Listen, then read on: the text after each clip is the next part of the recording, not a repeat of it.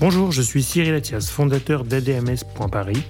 Après une carrière de plus de 20 ans dans le digital, je veux donner la parole à ceux qui tirent les ficelles du monde du marketing et de l'influence. Marketing et influence est donc le podcast où l'on prend le temps d'analyser les stratégies marketing, social media et le marketing d'influence. Vous êtes influenceur, directeur marketing ou communication, créateur de contenu ou tout simplement curieux d'en apprendre davantage sur le marketing d'influence TikTok, Instagram, Twitch, Twitter et Facebook sont vos terrains de jeu Alors arrêtez-vous ici et tenez-vous prêt à découvrir le nouvel invité du jour. Ce n'est plus un réseau social Facebook pour moi, parce que maintenant pour être visible il faut payer. X, alors ça nous, euh, je peux te raconter en quelques phrases ce qui nous est arrivé.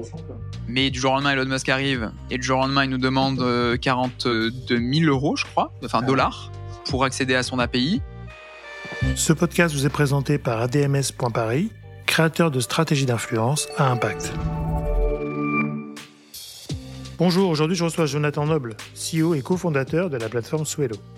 John a créé la plateforme il y a plus de 10 ans et il nous explique comment il a vu évoluer les plateformes comme Facebook et Instagram et comment il a réussi à se démarquer et se différencier par rapport aux plateformes américaines depuis Toulon, car Swello est 100% français. Bonne écoute donc bonjour, comment vas-tu? Ça va bien et toi? Bah super, écoute John, je suis ravi de t'accueillir sur le, sur le podcast, sur la recommandation de Joseph, que j'ai reçu, donc Joseph Ayoub de mieux que que j'ai reçu il y a pas longtemps et qui m'a dit il faut absolument que tu interviewes John. Donc euh, c'est ce qu'on fait aujourd'hui, donc merci d'avoir accepté l'invitation. Bah écoute, euh, merci beaucoup pour l'invitation, c'est très chouette et merci à Joseph bien sûr pour cette recommandation. Et d'ailleurs je, je, vous encourage à écouter cet épisode qui était aussi euh, très très chouette. Bien sûr, ouais, je peux me présenter. Je m'appelle Jonathan Noble, j'ai 28 ans et je suis CEO et cofondateur de Swello. En quelques mots, euh, Swello, ça a 13 ans maintenant. J'ai commencé quand j'étais tout petit, quand j'avais 15 ans. Et puis de fil en aiguille, ce projet qui était vraiment juste euh, un projet pour mon CV est devenu une entreprise en 2016. Donc entre-temps, j'ai rencontré mon associé qui est le meilleur ami de mon grand frère, donc qui s'appelle Thibaut qui gère toute la partie technique puisque bah, il est CTO. Et donc en, fin 2015, on commence à travailler vraiment sur Swello à, à 100% on rentre dans un accélérateur à Toulon, donc à TVT, Toulon Var Technologies. Et donc, euh, à la fin de cet accélérateur, on passe d'une plateforme gratuite à une plateforme payante, puisqu'avant on était vraiment full gratuit, on avait 20 000 utilisateurs, mais que gratuit. Et donc, on avance, on crée la société un 29 février, le 29 février 2016. On recrute notre premier stagiaire qui devient notre premier employé. On grandit un petit peu, on fait une levée de fonds en 2017 de 465 euh, 000 euros. C'est là où on passe de 3 à 6. Puis après, on continue de, de, grandir un petit peu. On arrive à 8 dans les années qui suivent. Et on remporte un appel d'offres interministériel en 2020 qui nous permet d'équiper l'ensemble des ministères, ambassades, académies euh, et services déconcentrés de l'État et c'est à ce moment-là on passe de, de 8 à 10, puis 12 aujourd'hui. Là, on vient de recruter trois nouvelles personnes, on va bientôt passer à 15. Et donc, on grandit petit à petit. Et donc, euh, Swello, en, en une phrase, c'est une plateforme qui permet aux communicants à gérer au mieux leurs réseaux sociaux. Donc, on les aide à faire de la veille, de la programmation et de l'analyse sur Twitter, Facebook, LinkedIn, Instagram et bientôt TikTok. D'accord. Donc, donc Swello, c'est vraiment une application qu'on branche sur nos réseaux sociaux qui à l'époque, en fait, on avait pas mal d'applications qui nous permettaient de programmer, euh, de préparer nos postes, en fait. Aujourd'hui, tu vas au-delà de la programmation, c'est ça, parce que aujourd'hui, les plateformes ont ouvert aussi leur programmation native. Donc toi, tu, tu vas un peu plus loin que la programmation simple, je dirais. Exactement, c'est vrai que. Expliquer un peu le produit par rapport, parce que je pense que beaucoup d'auditeurs peuvent connaître euh, évidemment Swello, mais de connaître un tout petit peu les fonctionnalités qui sont un plus aussi par rapport à de la programmation native, par exemple. On, peut, on pourrait se poser la question. Ouais, c'est une très bonne question et effectivement, je te rejoins. Quand euh, on a commencé en 2010, c'était vraiment un outil qui permettait de faire une seule chose, c'était programmer des tweets. D'ailleurs, à l'époque, ça s'appelait Clock Tweets. Il n'y avait pas de, de. On a changé le nom lors de la levée de fonds. Et c'est vrai que nos concurrents, d'ailleurs, sont arrivés aussi à cette même période euh, en, 2010. Avant, ça n'existait pas. Alors, encore moins sur les plateformes natives. Mais oui, on a rajouté des fonctionnalités, euh, que ce soit de la, bah, donc la partie veille, veille sur euh, tes secteurs d'activité. Dans la programmation, bah, on a des fonctionnalités pour travailler en équipe, un éditeur d'images, un réducteur de liens, on a par exemple la possibilité de, de, te proposer de prévisualiser ton feed Instagram ou tous tes posts d'ailleurs que tu es en train de programmer. On a de la suggestion de hashtag en AI, un coach qui va te donner des conseils en temps réel avec tes meilleures heures de publication en fonction du réseau social et du profil social. Bref, il y a vraiment beaucoup de choses. Calendrier éditorial, bibliothèque partagée, enfin voilà. Et euh, tu vas avoir également la partie statistique où effectivement, dans un premier temps, on va te donner les stats que tu peux retrouver sur les réseaux euh, de, de, manière euh, euh, naturels, quoi, les, les, réseaux natifs. Mhm. Mais surtout, et c'est ça qui est intéressant, c'est la surcouche qu'on ajoute. C'est euh, par exemple te, te, dire le type de poste qui fonctionne le mieux, c'est celui-ci euh, parce que c'est celui qui a généré le plus d'engagement. Pour autant, tu en publies que deux sur tes dix posts que tu as publiés ce mois-ci, donc tu devrais en publier un petit peu plus ou alors ton top flop du mois c'est ça, les posts qui ont le mieux marché c'est sur ces thématiques là et donc on fait ça à la fois sur les réseaux enfin sur Twitter, Facebook, LinkedIn, Instagram mais également sur les stories Story Insta, donc tu peux voir ce qui a le mieux marché, le moins bien marché. Tu peux mhm. tout exporter, donc ça te fait gagner aussi pas mal de temps pour l'envoyer à ton équipe, à tes clients. Euh, tu as tout un, un package global avec aussi pas mal de supports. C'est ce qui marche bien chez nous, le support français. Bah, euh, on est basé à Toulon, donc forcément, avec tout le téléressources qu'on met à disposition aussi, notre podcast, notre blog, euh, nos webinars, l'événement physique qu'on a créé qui s'appelle les Swallow Days, le calendrier social media qui chaque année fonctionne super bien avec le blog du modérateur. En fait, c'est un tout c'est la plateforme avec les fonctionnalités, mais c'est également tout ce qui est autour qui fait la différence par rapport à, euh, tu vois, du, du natif, quoi. D'accord. Donc c'est aussi un outil de gestion de projet, euh, d'analyse, de reporting aussi, j'imagine, parce que comme tu fais les tops et les flops, le reporting, tout à fait. Ça t'aide à faire le reporting. Et aujourd'hui, ça c'est assez, euh, c'est ce qui imagine intéresse tes clients. Enfin, la plus, la majorité, c'est pas forcément d'avoir les stats parce que ça ils peuvent les avoir ou programmer, mais euh, mais c'est surtout cette partie couche, le logiciel slash gestion de projet à mon avis. Ben, effectivement, c'est tout ce qu'on rajoute en plus que juste simplement la programmation. Après, ça, c'est ce qu'on a toujours fait. Et c'est vrai que euh, on a toujours voulu ajouter euh, quelque chose de plus que la programmation parce qu'on se doutait que ça allait arriver, euh, que les réseaux allaient ajouter petit à petit la, la programmation. Donc oui, on, on, est toujours en recherche justement les fonctionnalités en plus qu'on peut proposer en plus pour faire gagner un maximum de temps. Parce que c'est ça notre promesse en fait, mmh c'est de, de, faire gagner un maximum de temps à notre communauté, à nos clients, à nos utilisateurs, au quotidien. Pourquoi? Pour également prendre soin de leur santé mentale. C'est vraiment la, finalité, c'est vraiment la mission qu'on mène un petit peu. Euh, mais oui, oui, on a toujours rajouté des fonctionnalités en plus. Ok. Et, aujourd'hui, vous intégrez la, partie média aussi, c'est-à-dire programmation euh, euh, de Facebook Ads, Instagram Ads directement dans la plateforme? Par exemple, je programme un post et est-ce que je peux le médiatiser en même temps ou pas trop? Alors pas encore. Ça a été une réflexion à un moment donné dans notre développement et on a fait, euh, on a pris la décision de, pour l'instant, rester sur euh, vraiment euh, tout le reste, c'est-à-dire tout ce qui n'est pas ads, parce que l'ads c'est quand même un gros gros morceau. Hein. Et puis ça évolue aussi très vite, hein, déjà comme les réseaux de manière générale, tu vois, sur tout ce qui est non ads. Donc on a vraiment préféré rester focus sur le reste et la partie ads sûrement plus tard. D'accord. Parce qu'à un moment donné, moi, j'ai vécu, tu vois, j'ai créé l'agence en 2010, donc j'ai vécu aussi euh, toutes les plateformes qui, qui se sont greffées en fait sur Facebook, notamment Instagram, etc., et qui euh, ont subi finalement vachement les, les, les, mises à jour des plateformes, euh, les coupures d'API, enfin pas mal de choses comme ça. Donc toi aujourd'hui, tu es quand même resté sur les plateformes, tu as réussi à garder ton produit, parce que c'est aussi un risque que tu peux avoir quand tu es dépendant des plateformes et d'un API ou d'un code qui n'est pas le tien.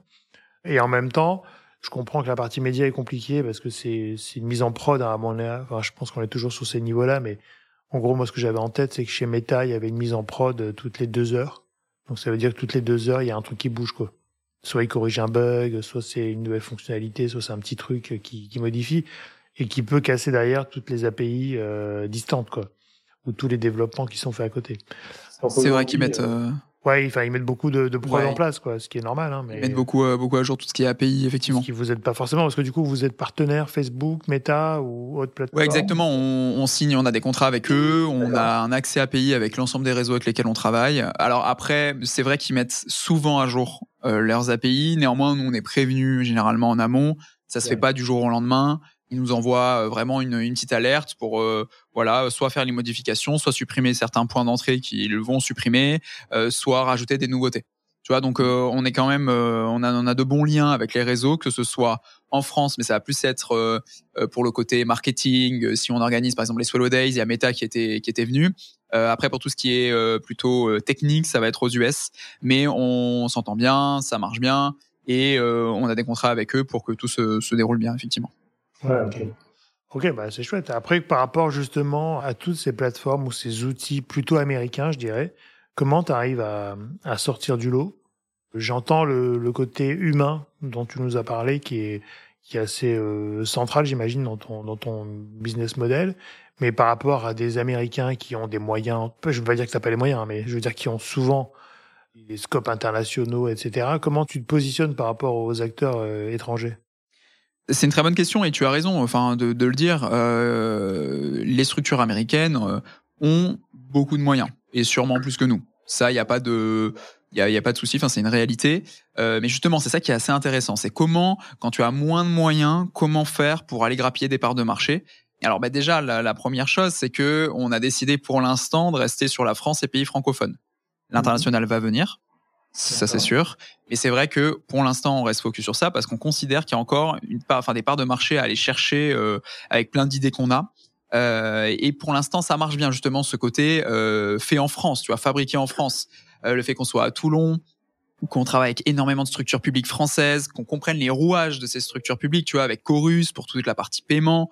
Euh, et ça, en fait, les, les, les, structures qui ne sont pas euh, françaises, mmh. elles le comprennent, mais beaucoup moins que nous, en tout cas, ou en tout cas, elles veulent pas rentrer dans euh, tout ce qui est administratif pour répondre à des appels d'offres, pour euh, prendre des, ouais, des, des contrats, enfin voilà. Et donc, c'est vrai que le côté euh, français, nous, ça nous sert énormément depuis depuis toujours. Euh, on le mettait moins en avant euh, au tout début, mais c'est vrai que quand on a compris que c'était un vrai argument euh, commercial, ça ça on le fait.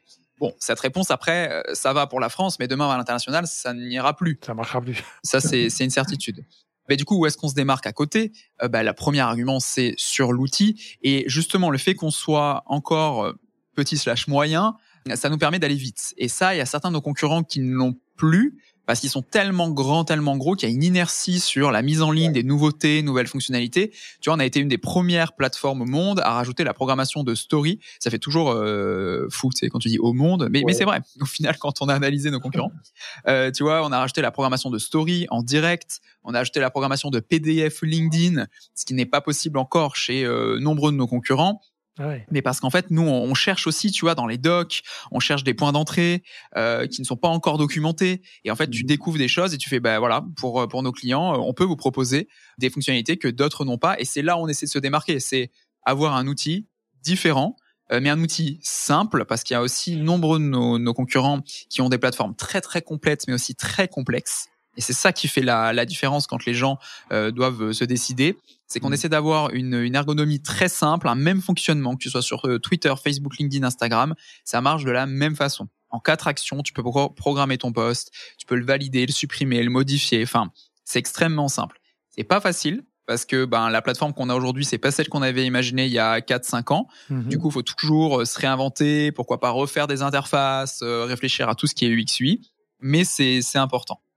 Et euh, un autre point, on parlait de la valeur tout à, tout à l'heure, un valeur ajoutée de tout ce qui est autour. Pareil, certains de nos concurrents ne le font pas. Mais ce qui est important chez nous, c'est que le produit est développé avec notre communauté. Euh, c'est-à-dire qu'on a des notre prise de décision par rapport à notre roadmap fonctionne vraiment par rapport à des votes de nos clients qui ont un outil qui s'appelle Note et ils peuvent proposer des idées et les autres clients peuvent voter pour ces idées. Et depuis toujours, on développe uniquement des fonctionnalités que nous proposent nos clients. Alors des fois, euh, nous, comme on est aussi experts de ce domaine-là, on, on, regarde un petit peu ce qui se passe. Euh, bon bah tiens, il y a cette tendance-là qui est en train de prendre vraiment de l'ampleur. Peut-être qu'il faut l'ajouter. Tu vois, on va fusionner avec les idées de nos clients, mais on les écoute beaucoup, on discute beaucoup avec eux. Ça, c'est extrêmement important. Et dernier point, ça va être toute la partie sécurité, puisque depuis qu'on travaille avec le gouvernement, on a encore monté d'un cran euh, notre sécurité avec Typiquement, on est sur les serveurs les plus sécurisés en France. Mmh. On fait des audits de sécurité euh, chaque année. On a un SOC, c'est euh, des, des, gens qui surveillent H24 7 jours sur 7 que tout se passe bien. Euh, donc tout ce qui est sécurité, tout ce qui est aussi RGPD, en fait, c'est toutes nos valeurs aussi qui peuvent faire la différence. Avec, on demande que les données qui sont nécessaires. Avec nous cette partie santé mentale, le fait qu'on chouchoute nos clients. Et donc quand tu mets tout bout à bout, que ce soit le fait qu'on soit français, qu'on chouchoute, un support très réactif avec MailChat téléphone, avec un outil qui fait la différence sur des fonctionnalités, qui est aussi très réactif, qui écoute ses clients, bah, ça fait la différence sur euh, bah, de, quand tu fais euh, la comparaison avec euh, certains autres de, nos concurrents. Ouais, parce que du coup, vous êtes quand même, enfin, ce qui est vachement bien, hein, c'est, tu l'as dit, mais vous êtes quand même agréé gouvernement. ouais. Enfin, pas mal de, de contraintes, j'imagine, du coup, comme tu l'as dit, techniques, mais surtout aussi pas mal de, de municipalités ou de grands services comme la SNCF, il me semble. Et effectivement, effectivement, ouais, on a, on a eu la chance, comme je le disais au tout début, de remporter cet appel d'offres interministériel. Donc, on a 15 ministères. Aujourd'hui, on a toutes les académies, on a toutes les ambassades françaises dans le monde et bien sûr pas mal de, de grandes villes. Enfin, du coup, ça, ça vous force aussi à être au top. Et en même temps, le Made in France, dans ce cas-là, marche très bien. Parce qu'en plus, j'imagine que tous tes serveurs sont en France. Ouais, exactement. en Europe, peut-être, mais en tout cas dans un droit euh, français, en tout cas de qui permet d'avoir de, certains sujets versus les Américains où finalement notre donnée n'est plus chez nous, quoi. Donc ça, j'imagine que ça doit rassurer pas mal d'entreprises aussi, au-delà des gouvernements qui semblent logiques hein, d'avoir des, des, choses comme ça, mais ça, c'est plutôt un plus, quoi. Ouais. D'avoir un acteur très local, c'est ce qu'ils recherchent, du coup, en plus. Ouais, ouais, exactement. Alors, et c'est pas si facile. Oui, j'imagine. Ouais, parce, qu'il y a des contraintes, tu vois. Mais c'est chouette. Enfin, en fait, c'est chouette de dire qu'on travaille euh, hmm. avec le gouvernement, avec plein de villes, parce que c'est vrai que euh, donc nous, c'est un outil très B2B. Enfin, c'est uniquement B2B. Et nos trois axes, vraiment nos trois euh, thématiques de clients majeurs, c'est tout ce qui est public, c'est l'éducation. Hmm. Donc public, on a parlé du gouvernement, mais tu as Lille, par exemple la ville de Lille. Là, il y a Rennes qui vient de nous rejoindre. Tu as énormément de CCI, de départements, de régions, d'aglo, euh, de pôle emploi. Enfin, tu vois, il y a plein de possibilités. Hein. Il y a énormément de services déconcentrés et de mairies, de villes, etc. Les écoles, ça va être le groupe Ionis, euh, Éductive, euh, la Sorbonne, Sciences Po. Tu vois, donc il y a pas mal d'écoles aussi. Mhm. Et après, tout ce qui est médias. Par exemple, Sony, comme euh, enfin j'avais pu déjà en parler mhm. ailleurs mais voilà on a on a plein de structures et aussi bah, des TPE des PME des agences des startups euh, des freelances à partir du moment où tu communiques tu peux avoir besoin de Swello mais ça nous aide pour les assurances pour les banques. Tu vois, ça les rassure. Bah, bien sûr, j'imagine. c'est vachement important. Ok, très bien. Non, mais écoute, c'est c'est bien parce que c'est euh, une plateforme française, donc bravo déjà à Toulon. Donc moi je suis sudiste, hein. moi je suis canois d'origine, donc c'est gentil, merci. Je soutiens la région. le sud c'est important. le sud c'est important. Puis faire venir tes clients au séminaire, ça doit être sympa des fois. c'est clair. Écoute, comment tu aujourd'hui tu vois toi l'évolution des plateformes? Parce que vous existez depuis 2010, il me semble. Ouais. Si je me trompe pas, donc tu as vu l'évolution, Instagram arriver, euh, Twitter qui, a, qui fait des hauts et des bas en ce moment, enfin, qui va peut-être se réguler, mais donc tu as eu pas mal de, sursauts sur les plateformes. Comment tu vois aujourd'hui, toi, le développement des, plateformes par rapport à, ton produit et aux usages que, qu'en font tes, clients? Il y a tellement de choses à dire. Euh, c'est, enfin, as commencé à le dire. C'est vrai qu'en 2010, euh, on était au tout début de tout ça. Le métier de community manager, social media manager, ça n'existait pas. Enfin, ce n'était pas nommé. Euh, donc on a vu la création aussi de ces, nouveaux métiers et tant mieux, c'est vraiment très chouette. Et d'ailleurs avec le Covid, ces métiers-là ont été également revalorisés, hein, puisque euh, au début on était sur euh, oui bon CM, social media manager, c'est très cool, on a besoin dans les entreprises. Le Covid est arrivé, plus personne ne pouvait se voir, etc. On a coupé tous les budgets, comme y compris, et en fait on s'est rendu compte que les réseaux sociaux c'était le dernier lien qui nous restait pour communiquer entre nous je fais, je, je c'est un grand trait. Hein. vécu, ouais. Et c'est là où tu vois le métier a été euh, revalorisé, quoi. Je, je trouve. Euh, où du coup, ben les budgets sont revenus en toute la, sur toute la partie social media. Nous, on l'a très bien vécu. Enfin, très bien vécu. C'est-à-dire qu'on on a vu cette baisse puis cette remontée derrière euh, parce que les entreprises se sont dit non, non, mais en fait, euh, c'est ça qui est important, c'est aussi les, nos réseaux sociaux. Donc pour notre plus grand bonheur et le bonheur des community managers, social media managers, tu vois, on a dit mais oui, en fait, ces métiers sont hyper importants. Donc ça, mm. c'est euh, ma petite parenthèse, euh, mon petit contexte. Oui, les réseaux sociaux évoluent. Il y en a qui se créent, il y en a qui s'arrêtent. Pour moi, un, euh, je prends l'exemple de Facebook, ce n'est plus un réseau social Facebook pour moi, parce que maintenant pour être visible, il faut payer. Pour moi, un réseau social, c'est euh, là, tu es en train de se parler et tout à l'heure, bah, je vais dire à mon équipe, oui, bah, j'étais avec Cyril, euh, on a enregistré ce podcast, tatati tatata. Bah, là, eux, ils vont en parler ensemble. Enfin, tu vois, c'est ça un réseau social. C'est une info qui se propage petit à petit quand on parle entre nous. Mais il n'y a pas une notion de, de finance euh, au milieu. Et en fait, Facebook a rendu tout payant. Quand je dis tout, euh, pareil, je grossis le trait, mais c'est vrai qu'avant, quand je likais un de tes posts, il était visible par ma communauté gratuitement. Aujourd'hui, c'est marqué sponsorisé en haut, quoi, pour que ce soit visible. Donc, pour moi, ça coupe un peu ce truc de réseau social. Il y a encore les groupes qui fonctionnent sur Facebook, mais ça coupe un petit peu. On a du LinkedIn qui explose, qui là pour le coup. Tu vois, médias sociaux, finalement, c'était pas mal. Ouais. c'est un réseau social médiatisé, donc c'est du. Exactement, exactement. On a du LinkedIn qui explose. Tu vois, là pour le coup, qui fait son rôle de réseau social où euh, bah, euh, je commande ton poste, il est visible par ma communauté. On a du Insta qui marche aussi très bien et ils adorent voler, euh, enfin voler, je sais pas si c'est le bon mot, s'inspirer d'autres structures, d'autres réseaux pour des fonctionnalités, que ce soit les stories, que ce soit les reels et bien d'autres. On a du Twitter, enfin X. Alors ça, nous, je peux te raconter en quelques phrases ce qui nous est arrivé. Mais du jour au lendemain, Elon Musk arrive et du jour au lendemain, il nous demande 42 000 euros, je crois, enfin ah dollars, pour accéder à son API. Donc euh, payer une API dans l'idée euh, carrément parce qu'en fait euh, ben nous on a des clients qui nous paient donc c'est logique. Par contre du jour au lendemain passer de 0 à 42 dire que ça arrivera à telle date et ça arrive en fait un mois avant et il nous coupe tous les accès à nous et tous nos concurrents. Ouais, c'est un peu brutal. C'est pas qu'on l'a mal pris parce qu'on n'a pas le choix, mais c'était un moment pas très plaisant. Voilà, en termes de, de façon de faire.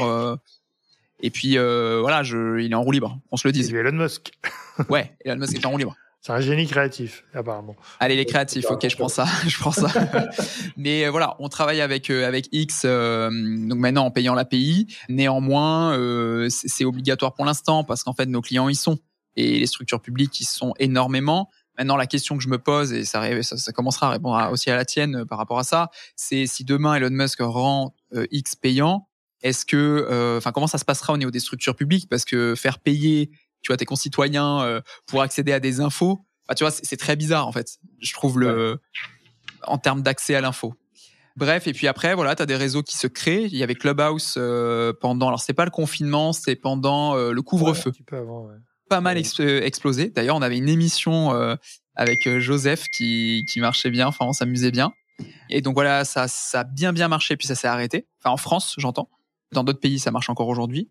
Et là, tu as le dernier réseau. Euh, alors bon, tu as eu TikTok, bien sûr, qui a pris de l'ampleur pendant le Covid, qui a vraiment explosé. D'ailleurs, aujourd'hui, tu as beaucoup plus de personnes de plus de 20 ans que de moins de 20 ans sur TikTok. Mmh. Et tu as le dernier réseau de d'Insta qui, pareil, s'est inspiré d'un bah, d'un Twitter, hein, euh, qui est Thread, euh, qui qui commence à prendre un peu d'ampleur. Pareil, quand il y a la nouveauté, il y a beaucoup de monde. Va falloir voir sur le long terme. Va falloir voir quelle ligne édito tu peux tu peux mettre en place. Euh, et puis après, tu as tous les autres, euh, Pinterest, Google My Business, YouTube, euh, Twitch, il y en a plein hein, des réseaux finalement. Donc comment je vois la suite? Ben, Comme aujourd'hui, il va y avoir des nouveaux réseaux, il va y en avoir d'autres qui vont s'arrêter. Tu as Biril aussi qui a pris un peu d'ampleur et qui est un réseau social français. Et tu as ceux qui sont là depuis longtemps, qui certaines fois peuvent, comment dire, nous interroger. Tu vois, qu'est-ce que sera Twitter dans deux ans? Qu'est-ce que sera Facebook dans deux ans? Enfin, tu vois, j'ai hâte de voir ça va tellement vite en vrai. Après, après c'est vrai que moi je trouve que je trouve qu'en fait avec l'évolution des réseaux sociaux, on devient de plus en plus feignant en termes de users.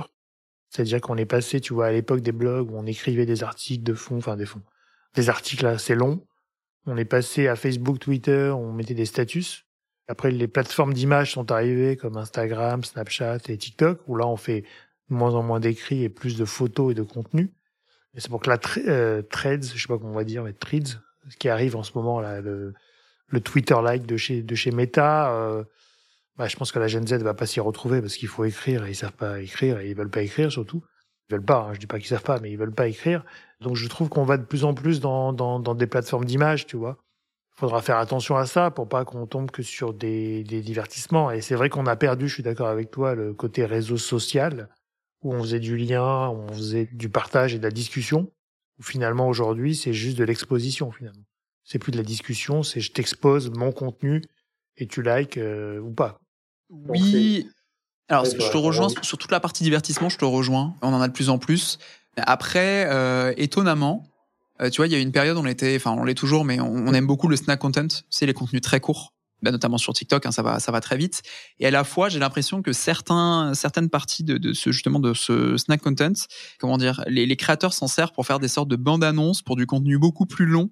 Euh, sur par exemple du YouTube, tu vois. Avant YouTube, jamais regarder une vidéo d'une heure, typiquement. C'est vrai. Maintenant, aujourd'hui, c'est et quand tu vois l'explosion des podcasts aussi qui sont des podcasts carrément. C'est du contenu long, euh, mais c'est en fait, je pense que c'est intéressant. T'as raison de, de, de dire qu'on est devenu sur des bandes annonces finalement via les réseaux sociaux. Et les réseaux sociaux, pour moi, servent beaucoup de bandes annonces et de teasers et de pour ramener vers une plateforme d'atterrissage différente, que ce soit du podcast, que ce soit du YouTube euh, ou bien des des trucs un peu plus longs des fois. Mais c'est devenu aujourd'hui, ouais, vraiment des, des, outils de de promotion, quoi, en fait. Oui, de, de, de création, de promotion, tu vois, ça ça permet aussi de réfléchir à des nouveaux formats, enfin avec euh, justement l'explosion de, des, des, posts sur LinkedIn, avec énormément de contenu, avec euh, tu vois il y a aussi pas mal de tests sur les newsletters. Alors on est moins sur un réseau social, mais euh, où les newsletters. T'as raison, on revient aux newsletters. Ouais, c'est ça, tu vois où il y a maintenant il y a des newsletters payantes qui sont en train de se lancer. Enfin c'est pas nouveau, mais en tout cas ça, ça, ça revient un peu, je trouve. Toujours les podcasts qui sont qui sont toujours aussi consommés. Ça c'est c'est plutôt chouette. Pas mal aussi d'émissions en live sur Twitch. Je trouve aussi ça intéressant. C'est avant c'était beaucoup du jeu hein, sur Twitch. Maintenant c'est beaucoup moins le cas. Enfin beaucoup moins le cas. J'exagère. C'est il y a aussi d'autres types de contenus avec des émissions vraiment très bien produites. Hein. Franchement très très qualitatives. Euh, mais voilà, il y a beaucoup de, de divertissement et à la fois, tu vois, je pense à TikTok et je me dis, on apprend également beaucoup de choses avec les reels, avec les TikTok, tu vois, des recettes de cuisine, euh, des, enfin, tu vois, il y a plein de choses. Donc, euh, je trouve ça quand même intéressant. Ouais, ouais. Non, non, mais je dis pas que c'est pas intéressant. Je dis juste qu'on on change un petit peu de d'utilisation des plateformes. Clairement. En fait. C'est-à-dire de, de l'utilisation première qu'on leur a donnée. Tu vois, à l'époque Twitter, c'était euh, qu'est-ce que tu fais où tu es pour voir tes copains? Ouais, c'est bien, c'est vrai. Maintenant, c'est devenu la, l'AFP, quoi. Donc, c'est devenu un flux d'informations en temps réel. Euh, mais ça évolue, et ce qui est bien aussi, parce que c'est, c'est l'objet. Et quand je vois les podcasts qui explosent, ça veut dire aussi que les gens ont quand même besoin derrière d'avoir du contenu un peu plus long pour rentrer sur des sujets. C'est-à-dire que le snacking, à un moment donné, ça te bouffe le cerveau et t'en as un peu marre, quoi, et t'as envie d'approfondir des sujets. Donc, je pense que c'est le retour de la newsletter euh, en est un, un exemple. Le, les, les, les, podcasts qui explosent, les YouTube vidéos. Enfin, aujourd'hui, tu peux regarder ta télé avec YouTube, quoi. T'as vraiment Ouais. des contenus très longs. Euh, où avant, c'était plus des contenus plus courts, quoi. Donc, c'est c'est intéressant, quoi. Et aujourd'hui, par rapport à tout ça, aujourd'hui, on parle beaucoup d'intelligence artificielle. Par rapport à ton produit aujourd'hui, toi, comment tu, j'imagine que vous travaillez dessus et où tu as sûrement même des demandes de la part de tes clients aujourd'hui là-dessus, euh, dans ta communauté justement. Comment tu envisages ça aujourd'hui et comment ça vous travaillez le, le sujet? Effectivement, on a, on a pas mal de demandes. On a déjà rajouté des fonctionnalités liées à l'intelligence artificielle sur Swello. On en a d'autres qui arrivent là très prochainement. Alors, pour répondre sur ça, et après je te donnerai un peu mon avis sur euh, Mhm. l'IA et la communication, parce que je Ouais. trouve ça très intéressant, important, surtout, euh, parce qu'il y a aussi des risques et il faut en avoir conscience. Nous, on a rajouté donc une fonctionnalité de suggestion de hashtags. En fonction de ce que tu es en train d'écrire, on te propose des hashtags pertinents euh, sur le réseau social sur lequel tu es. Donc ça, ça marche très bien. Enfin, en tout cas, nos clients sont ravis. Euh, et là, la prochaine fonctionnalité qui arrive, ça va être euh, de la suggestion de contenu par rapport à ce que tu as déjà écrit. Donc, tu as écrit un, un post, on peut Mhm. te le rallonger, on peut te le raccourcir, te le résumer, rajouter des emojis, corriger les fautes d'orthographe. Tu vas l'utiliser vraiment dans, dans la rédaction sans pour autant le rédiger pour toi, pour l'instant. Et la, une autre étape, en tout cas une autre idée qu'on a eue, c'est analyser la manière d'écrire de nos clients. Donc euh, ce sera propre à chacun, à chacune, et proposer, parce qu'on a un calendrier éditorial avec les marronniers de l'année, 400 marronniers, donc euh, je sais pas, euh, Noël, euh, jour de l'an, euh, toutes les journées mondiales, etc. On partira de ces journées-là. Et avec l'analyse qu'on a pu faire de tes posts, on te proposera des textes préécrits en fonction euh, d'un type de discours désiré. Je sais pas, euh, un peu humoristique, euh, très sérieux. Enfin voilà, tu vois, on, définira des styles et on te proposera du contenu en s'inspirant donc de tes anciens contenus. Voilà un petit peu ce qu'on peut faire avec l'IA. Et là, je parle que côté texte, parce que tu as des choses aussi à faire au niveau des images. Et comme on a un éditeur d'images maison, je pense qu'il y a plein d'idées qu'on pourrait creuser. Mais justement, je pense qu'il faut faire attention. Enfin, faire attention comme pour chaque nouveauté. Mais l'intelligence artificielle est là. Donc déjà, ça c'est un fait. Moi, il y a beaucoup de personnes qui me disent mais moi ça me fait un peu peur, euh, etc. Euh, Je l'entends, c'est normal, c'est nouveau, mais c'est là et ça restera là. Donc de toute Ouais. façon, il va falloir euh, s'y accommoder, euh, qu'on qu'on aime ou qu'on n'aime pas. Et je pense que ça peut nous aider. Tu vois, je t'ai donné des exemples d'utilisation euh, dans dans Swello, mais en fait, il y a énormément d'outils qu'on utilise qui ont soit déjà ajouté de l'IA, soit qui vont euh, ajouter de l'IA. Donc euh, pareil, ça c'est très intéressant et très utile et ça peut nous faire gagner du temps. Néanmoins, il y a juste des questions que je me pose. C'est- pas forcément que c'est dangereux, mais ça peut le devenir. Tu vois, je, je pense notamment aux images générées via de l'IA. Moi, il y avait vraiment une question qui, qui, qui m'était arrivée quand il y a eu des manifestations en France et où il y a une image d'un vieux monsieur qui a, tour, enfin, qui a tourné sur, sur Twitter, vraiment, qui était énormément partagé. Et au début, on savait pas quoi. On savait pas est-ce que c'était vrai, est-ce que c'était pas vrai. Euh, tu vois, on voyait la police avec ce vieux monsieur. Enfin, ça posait beaucoup de questions. Et déjà que sur Twitter, euh, bon, il y a pas mal de, de, de complotistes, enfin, de, Ouais. de sujets qui tournent. Ouais, voilà. Et là, tu vois, tu as une image qui est presque vraie. Alors, on a réussi à la débunker assez, assez rapidement, enfin, tu vois, sur sur quelques Ouais. jours. Donc, tant mieux, mais qui est presque vraie. Mais en fait, ça sous-entend quand même que demain, parce que l'IA, ça va tellement vite que demain, après-demain, ce sera parfait, quoi, globalement. On va énormément douter à chaque fois. Alors, tant mieux à la limite, puisque ça va nous permettre de vérifier encore plus nos sources. Mais je veux dire, tu vérifies pas tes sources, t'arrives sur Twitter, tu vois des mots, tu vois une photo qui le prouve. Ok, bah, c'est vrai. Enfin, tu vois, ce que je veux dire, le raccourci est là. mais, mais ça peut faire, ça peut quand même faire peur. Donc il y a des choses à mon avis à faire sur les images. On a déjà vu des marques qui ont utilisé l'IA, notamment Undies, mais qui, l'indiquent. Création réalisée via l'IA, tu vois, pour faire leur pub. Euh, c'était des pubs sous l'eau pour leur maillot. Après, tu as la partie son. Tu as sûrement vu le son de Angèle, qui n'était pas Angèle du coup, euh, qui, a vraiment performé sur, euh, YouTube, plusieurs millions d'écoutes. Pareil, est-ce qu'il faut protéger la voix? À quel point c'est la personne? Ça ne l'est pas? Enfin, encore plein de questions. La vidéo, alors la vidéo, là j'ai vu quelque chose qui est très intéressant, c'est en fait ça peut te traduire en live ce que tu es en train de dire en français, ça te le traduit dans plein de langues et le mouvement de ta bouche change aussi en fonction de ce que tu dis, en fonction de la langue. Ça, c'est super chouette. Sauf que bah, on arrive à, on peut faire dire ce qu'on veut globalement à, n'importe qui entre guillemets. Donc, comment en fait, enfin pour globaliser, parce qu'il y a encore plein de choses euh, à ce sujet-là. Bah, je pense d'ailleurs au niveau du public, des, des établissements publics, est-ce qu'ils peuvent utiliser l'IA Parce que si tu l'utilises, c'est un comment dire un résumé de plein de sources différentes. Mais est-ce qu'il faut indiquer que c'est euh, créé via de l'IA Et puis si tu passes par l'IA, ça va sûrement euh, donner moins de travail à d'autres personnes. Donc éthiquement, est-ce que tu fais moins travailler de personnes pour justement utiliser l'IA Enfin, tu vois, ça pose énormément de questions, même éthiques. Bref, on n'a pas encore les réponses, mais je trouve ce sujet passionnant. et euh, Après, je dirais que le, deepfake ou le fake news a toujours existé, mais là, on est rentré dans une phase industrielle. Ce qui est dangereux avec l'IA, en fait, c'est que c'est devenu industriel. Ça veut dire que tu as besoin d'un échantillon de voix, d'un visage euh, mappé, et euh, ça te l'intègre dans des vidéos, dans des photos, et la voix, elle se met sur n'importe quoi. Et effectivement, autant avant, tu vois, avec Photoshop, tu pouvais aussi faire du deep, enfin du, fake, mais ça pouvait se voir facilement. Là, l'IA euh, génère elle-même l'image, donc il n'y a pas de retouche, donc il n'y a pas de décrochage par rapport à l'original, parce que c'est une originale finalement. Euh, c'est une création d'image avec des, des, des, infos erronées, mais en tout cas c'est une création d'image pure, donc c'est là où c'est le, danger. Euh, et après, ça devient, euh, ça devient un sujet de régulation. Donc ça, je pense qu'on va, on va y arriver. Et, et ensuite côté euh, côté marque, tu vois aussi, euh, côté marché, je veux dire, enfin euh, utilisation de l'IA, oui, c'est une révolution majeure. Pour moi, je, je, compare toujours ça un petit peu à l'informatique. Quand l'informatique est arrivée, on a eu les mêmes les mêmes ressorts, si tu veux. C'est que ça va tuer des emplois, ça va nous déshumaniser, on va voilà, les machines et les ordinateurs vont faire travailler à notre place. Donc sur certaines tâches, effectivement, c'est le cas. Mais effectivement, s'il y a personne pour allumer l'ordinateur ou pour lui demander de faire des choses, ben, il fait pas grand chose. L'IA, c'est un poil différent parce qu'elle pourrait être autonome, mais c'est quand même, euh, il faut le prompter, donc il faut lui donner à manger. Donc en fait, si tu lui donnes pas à manger, il va pas réfléchir tout seul, quand même. Donc effectivement, ce sont des, des, des, changements euh, technologiques, des changements de métier, des changements de, de des, des, comment dire aussi des optimisations de ressources humaines, c'est-à-dire qu'en fait, euh, quand tu vois à l'époque, on tapait quand même sur des machines à écrire et tu faisais une faute et il fallait tout refaire. Bon, ben, l'ordinateur nous a bien aidé parce que maintenant, on peut corriger et on peut reprendre là où on en était. Donc, l'air de rien, ça nous a fait faire un progrès et gagner du temps sur certaines tâches euh, qui n'étaient pas les plus, euh, les plus intellectuelles ou les plus intéressantes, je dirais. Euh, donc, oui, l'IA va jouer ce rôle-là. Aujourd'hui, elle est présente. Elle est présente dans beaucoup de sujets et notamment nous en agence, tu vois, on a beaucoup de demandes là-dessus aussi et toutes les agences travaillent dessus.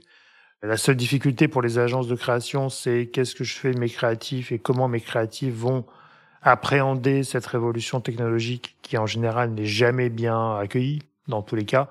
Quand on a vu les réseaux sociaux arriver dans les agences, euh, oh là là, mais c'est quoi ça? C'est euh, c'est un format euh, très cheap de la publicité. Enfin, c'est vraiment un truc qui marchera pas. Enfin, moi j'ai déjà vu ça avec Internet. Hein. À l'époque, quand j'ai j'ai commencé en 98, tu vois, donc je sortais avec les pubs où moi j'allais éduquer les clients à Internet, ça va changer votre vie. Bon, déjà à l'époque, quand je parlais d'Internet, euh, ouais, bon, c'est le truc à la mode du moment, et puis finalement, on a tout inversé. Et quand j'ai vécu les réseaux sociaux, c'était un peu le même sujet. J'allais euh, euh, évangéliser mes clients sur les réseaux sociaux en 2009, 2010, tu vois. Et j'ai eu les mêmes ressources, j'ai eu les mêmes retours. Donc aujourd'hui, tu as les mêmes retours sur l'IA de gens qui sont un poil réfractaires, qui n'ont pas vu et c'est normal, hein, on peut pas tous le voir, mais en même temps, il faut essayer de comprendre l'avantage et, comment dire la, la, la, limite de ces nouvelles, nouveautés technologiques qui vont arriver. Et dans tous les cas, tu n'auras pas de choix. Hein. Tu, peux, tu, peux, dire je suis contre, super, mais t'as pas de choix. Donc tu vas, devoir l'embrasser finalement. Après, pour vous, plateforme, je trouve que c'est intéressant parce que ça peut être vraiment des serviciels en plus.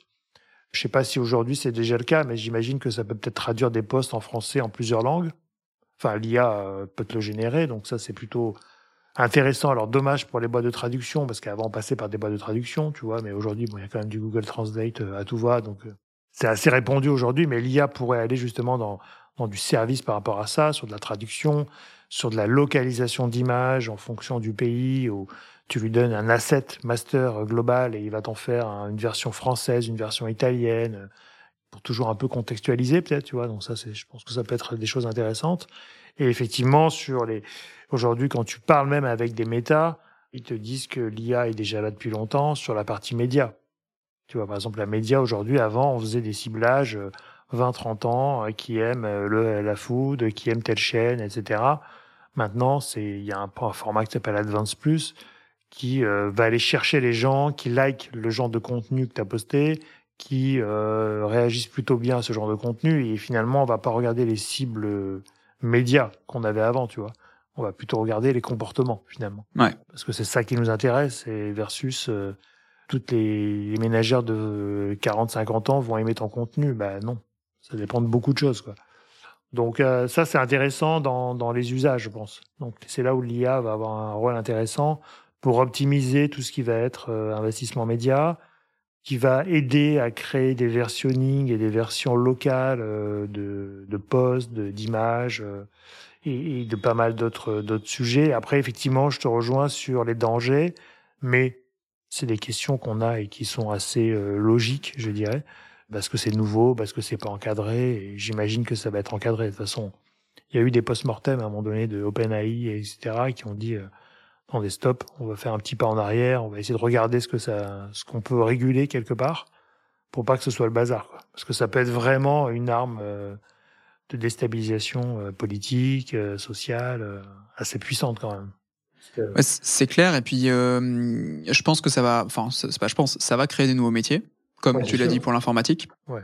Et euh, ça permet aussi, d'un côté, de donner accès à des structures qui n'ont pas forcément les moyens, tu vois, de de réaliser, je sais pas, euh, une image euh, de, de dingue pour mettre en avant tel ou tel produit, tu vois, de pouvoir utiliser l'IA pour justement avoir quelque chose d'encore plus qualitatif.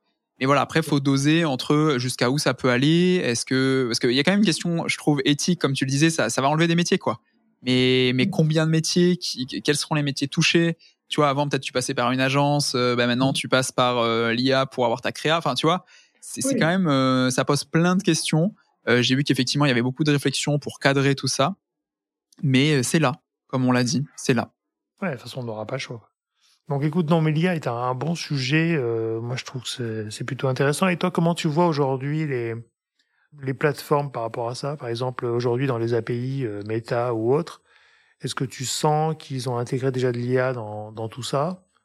Ah, Il y a certains réseaux ouais, qui disent euh, voilà, on utilise l'IA pour vous proposer telle ou telle chose. Je pense notamment à LinkedIn, tu vois, qui te qui te pousse un peu à utiliser l'IA euh, pour donner des idées de poste, pour t'aider à la rédaction du poste. Mm-hmm. Euh, après, j'ai pas vu de grosses révolutions. Enfin, en tout cas, dans, dans tout ce qui est API, nous, ils nous ont pas euh, donné des accès particuliers depuis qu'il y a l'IA qui est mise en place. Donc, euh, je pense que ça peut arriver, ça va arriver, qu'ils sont en train de tenter des choses petit à petit, mais je vois pas pour l'instant de, enfin peut-être je suis passé à côté, c'est possible aussi, mais j'ai pas vu de, de grosses grosses révolutions via l'IA sur, euh, tu vois, sur du Twitter. Je suis en train de réfléchir, mais sur du Twitter, sur le Facebook, non. Il y a LinkedIn, oui, là j'ai vu la feature encore euh, hier, mhm. et Insta, non, je je vois pas encore. Mais ça, ça va sûrement arriver. Tu vois aussi sur tout ce qui est édition d'images. Enfin, il y a plein de choses qui peuvent être intéressantes euh, là, j'ai vu hier une plateforme, alors j'ai plus le nom parce que j'ai vraiment vu ça rapidement, mais une plateforme où tu lui donnes une vidéo, euh, par exemple une interview, donc où tu as euh, dans, dans, le cadre les deux personnes qui parlent, mhm. euh, et en fait la, la, vidéo en fonction de la personne qui va parler va être recadrée en format reel sur la personne directement, et va switcher de personne en fonction de qui parle. Et tu vois, enfin, t'as des t'as des choses quand même qui sont intéressantes. Donc, est-ce que les réseaux vont s'en emparer ou pas? Et Après, tu vois, t'as CapCut notamment qui qui fait de l'édition. Et si je dis pas de bêtises, je sais plus si c'est lié à TikTok, mais il me semble que oui. CapCut, ouais, c'est TikTok maintenant. Ouais, ouais. Je suis en train de vérifier. Euh, propose dans TikTok.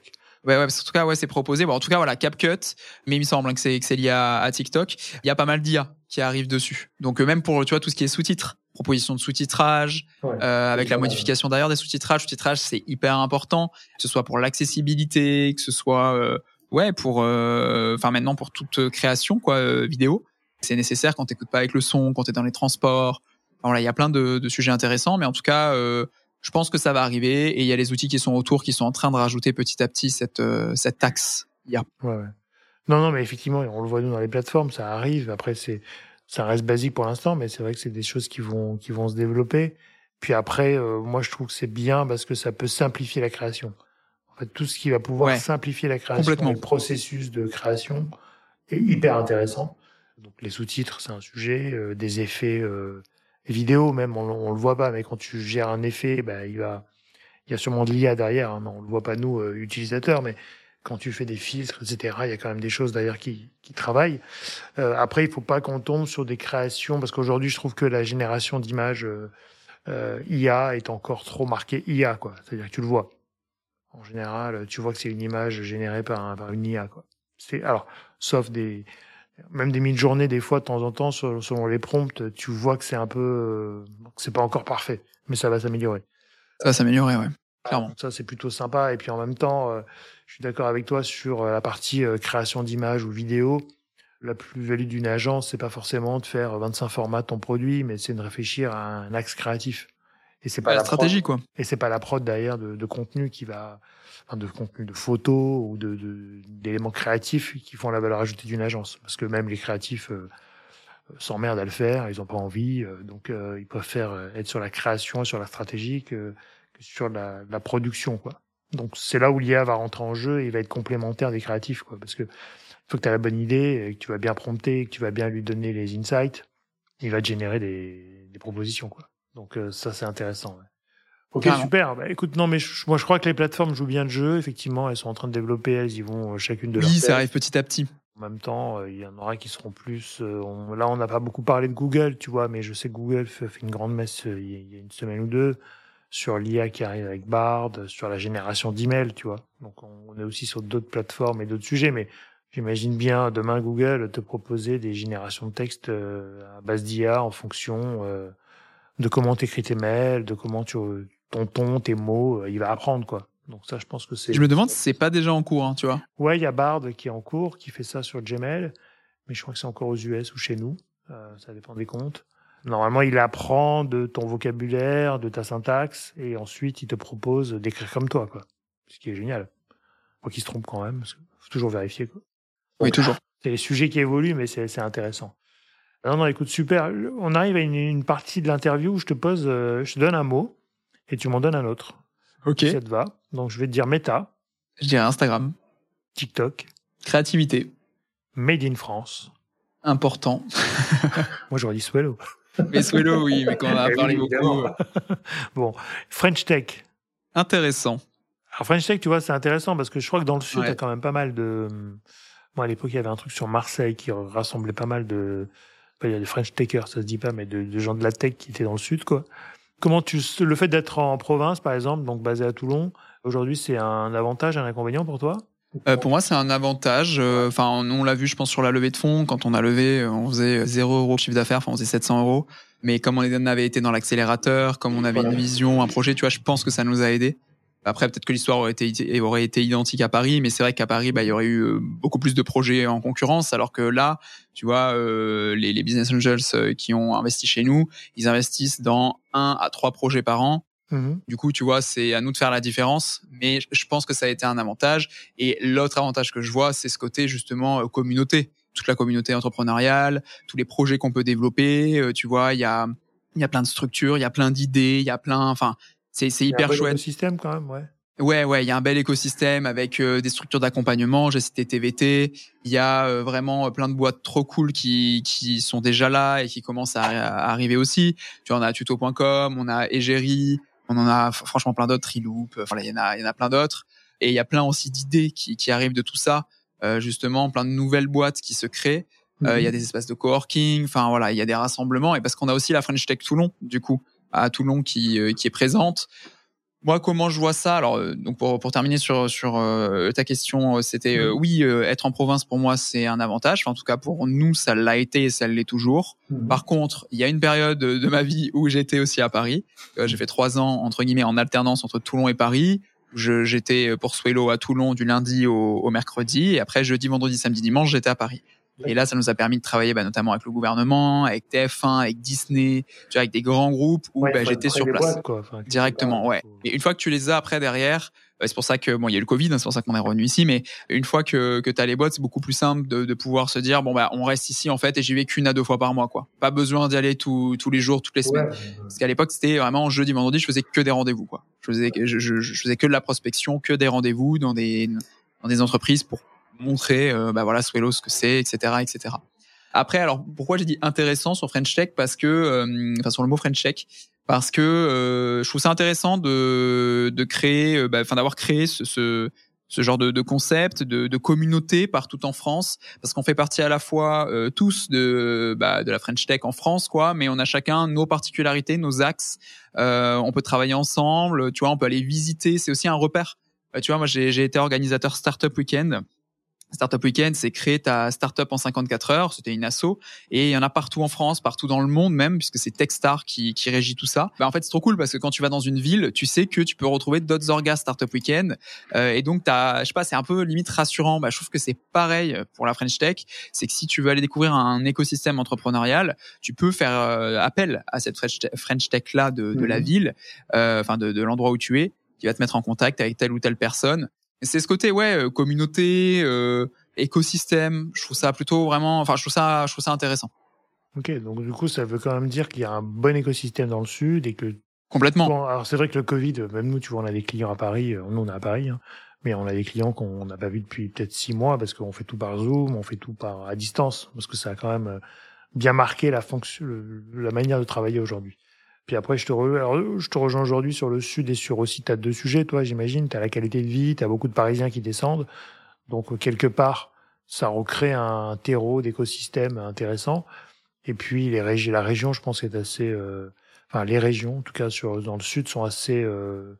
assez partantes aussi pour euh... pour vous aider, quoi. Ça fait partie. Bah exactement. C'est vrai que bah, merci d'en parler parce que c'est vrai que tu vois par exemple pour les Swallow Days, donc l'événement dédié aux social media qu'on a organisé l'année dernière, qu'on réorganise euh, cette année, enfin en 2000, 2024. Euh, ouais. Très, enfin beaucoup plus simple de l'organiser ici parce que bah tu vois on connaît l'aglo, on connaît la ville, euh, tu vois on a pu le faire à l'Opéra de Toulon, on a tout, tout l'écosystème avec tout ce qui est restauration qui nous a suivis pour les repas du midi, pour le brunch du matin. Enfin, tu vois, c'est tout un, ouais, c'est tout un écosystème qui est qui est très chouette et on va tous dans la même direction. C'est faire rayonner Toulon. Enfin, en tout cas, nous, c'est c'est notre cas. Et puis pour plus largement, comme tu l'as dit, alors Joseph a dû parler de Nice, mais pareil, Nice, euh, écosystème trop chouette.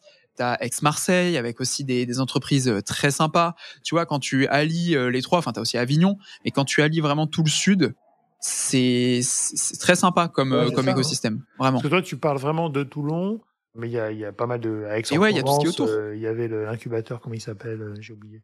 Un truc très sympa sur Aix-en-Provence. The Center ou je sais plus comment ça s'appelait. Oui, je vois, je vois de quoi tu, parles. veux dire? Enfin, le. Je l'avais il y a une seconde. En tout cas, euh, qui a été un peu coupé dans son élan, je crois, par la mort de, du fondateur. Ouais, c'était un campus, c'est un campus à Aix. Euh... Aix, ouais, qu'on avait nous. Euh, je vais, je vais retrouver ça. on avait fait un truc là-bas, mais c'était hyper sympa. Mais c'est vrai que d'avoir aussi euh, un écosystème sudiste entre guillemets entre euh, Nice, Aix, Toulon, Marseille, est quand même intéressant euh, pour partager pas mal de choses parce qu'il y a beaucoup de boîtes quand même qui sont vachement implantées là-bas. Et ça, pour le coup, c'est euh, c'est vachement intéressant. Et, et aujourd'hui, quand tu parles d'investisseurs, aujourd'hui, par exemple, vous, vous avez des investisseurs. Aujourd'hui, c'est des investisseurs locaux. Enfin, tu, tu vas jusqu'à prendre des investisseurs locaux, enfin locaux, ouais, ou pas, pas forcément, ou c'est venu par hasard euh, comme ça? Ouais, enfin nous en tout cas dans notre cas, ça a été des investisseurs locaux. Mm-hmm. Juste petite parenthèse, c'était The Camp. Euh, ce dont on, on, parlait il y a quelques secondes. Ouais. Donc ouais, on a des investisseurs locaux. Alors quand on a fait la levée en 2017, on a eu la région euh, sud, donc région PACA. Ouais. Euh, on a eu le Crédit Agricole avec un fonds d'investissement qui s'appelle Créazur, qui pareil est un fonds d'investissement local. Mmh. Euh, on a eu bah, VAR Business Angels, dont Guillaume Passaglia, qui est le fondateur de, de Vie de VDM, qui est ouais. sur Paris, mais qui vient d'ici. Tu vois, ça reste euh, du local aussi. Et Olbia Invest, qui pareil, bah, Olbia, ça fait référence à hier, donc la ville d'hier, euh, les Palmiers, qui est juste à côté de Toulon. Et pareil, c'est du local. Et là, récemment, euh, on a eu un changement d'investisseurs. Il y en a qui sont partis parce que ça fait déjà cinq ans qu'on a levé. Il y en a qui sont partis, d'autres qui sont restés, d'autres qui sont arrivés. Et pareil, bah, tous ceux qui sont restés bah, sont toujours euh, des locaux. Euh, donc notamment Olbia, notamment Guillaume Passaglia. Et puis il y a un, un, nouvel investisseur qui est arrivé qui s'appelle Donc c'est Strapi, c'est le CEO de, de Strapi. Pareil, il est à hier. Euh, tu vois, c'est ça qui est, qui est très cool. C'est que tout est, est, vraiment local. Donc c'est Pierre Burgui. Tout est vraiment local. Et je sais pas si c'est, enfin, c'était pas un choix de base. Tu vois, on s'est pas dit on veut vraiment faire que du local, mais c'est arrivé comme ça et ça nous convient très très bien. Tu vois, on trouve ça très chouette. Non, non, mais écoute, génial, euh, trop bien. Bon, alors qu'est-ce que qu'est-ce que tu peux nous, nous annoncer comme prochain projet pour pour Swello que tu peux nous dire, hein, ce qui n'est pas hyper confidentiel. Bien sûr. Euh, quels sont ne t'inquiète pas, on a un confidentiel sur sur la roadmap. Par contre, c'est vrai qu'on on donne les infos, mais on donne jamais de date parce que c'est toujours déceptif. C'est bien aussi, ouais. Tu vois, ça on l'a compris assez vite quand on donnait des dates et que ça n'arrivait pas. c'est que pour les clients, c'est très déceptif. Donc on a TikTok qui arrive. Bon allez, ouais, je, viens, je vais faire le contraire de ce que je viens de te dire. On a la date parce qu'on est en train de faire des tests en interne. Bon là c'est proche, donc tu peux. Et là c'est très proche, ouais, ouais, ouais. On va dire, allez, je vais être large. Premier trimestre 2024, programmation sur TikTok qui arrive. Donc ça, ça va être très cool, très demandé. On a la modération. Donc aujourd'hui, donc c'est veille, programmation, analyse sur Swello. Et demain, tu auras veille, programmation, modération et ah. analyse. Donc modération de contenu, de messages privés, enfin modération de commentaires, pardon, de messages privés directement sur Swello. L'idée, c'est qu'après, tu aies tout sur Swello. Tu puisses gérer tout sans te connecter sur le réseau social. Et puis, euh, tu vois, dans, dans ça, dans la modération, tu auras euh, des templates de réponses déjà prédéfinies, tu pourras attribuer ça à telle ou telle personne. Enfin, tu vois, c'est assez intéressant. Surtout qu'on a des clients qui gèrent 200 euh, pages, qui sont 150. Enfin, tu vois, c'est ça devient très, très demandé. Et ça, ça arrive euh, ça, ça va être en 2024. J'ai pas de date, euh, mais on est en train de le développer. Non, on sait pas. C'est quoi? Premier trimestre? Non, pas premier trimestre. on donne pas de date, on l'a dit. On donne pas de date. 2024. Après peut-être, mais je dirais 2024.